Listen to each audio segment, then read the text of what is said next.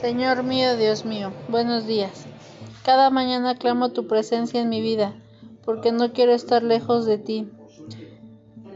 Tú lo eres todo y solo deseo que mi familia y yo estemos en paz, que reines en esta casa. Dueño de la vida, purifícanos, restauranos, ayúdanos a vivir en armonía. Mira en mi interior y sáname. Como dice el salmista, te doy gracias Señor de todo corazón, porque has escuchado las palabras de mis labios. En presencia de los ángeles yo canto para ti. Me postro hacia tu santo templo, dando gracias a tu nombre por tu amor y fidelidad. Por tu promesa has superado tu renombre. Me respondiste cuando te invoqué y le infundiste a mi alma más valor. Te alaban, Señor, todos los reyes de la tierra, porque la gloria del Señor es grande. Salmo 138. Amén. Y el tema del día es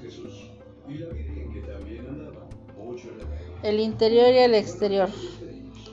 Los conflictos exteriores siempre expresan cómo está el interior.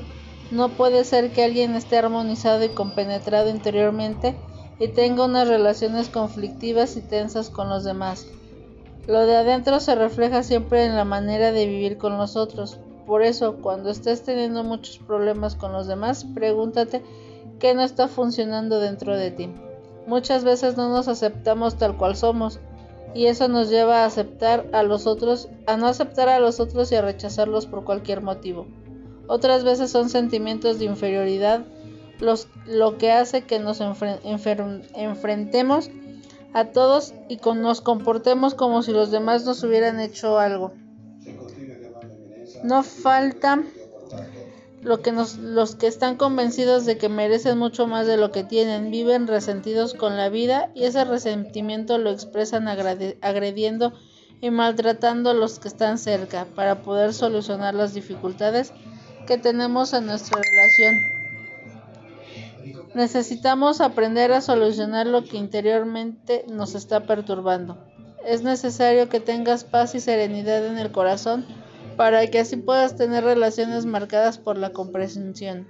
Es importante que delante de Dios botes todo eso, todo eso que tienes dentro y seas libre.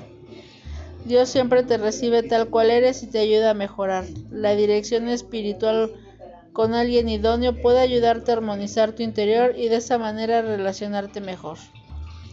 Oramos por ti. Padre Dios, llena de paz al corazón de todas las personas que nos escuchan para que puedan vivir serena y tranquilamente con los demás.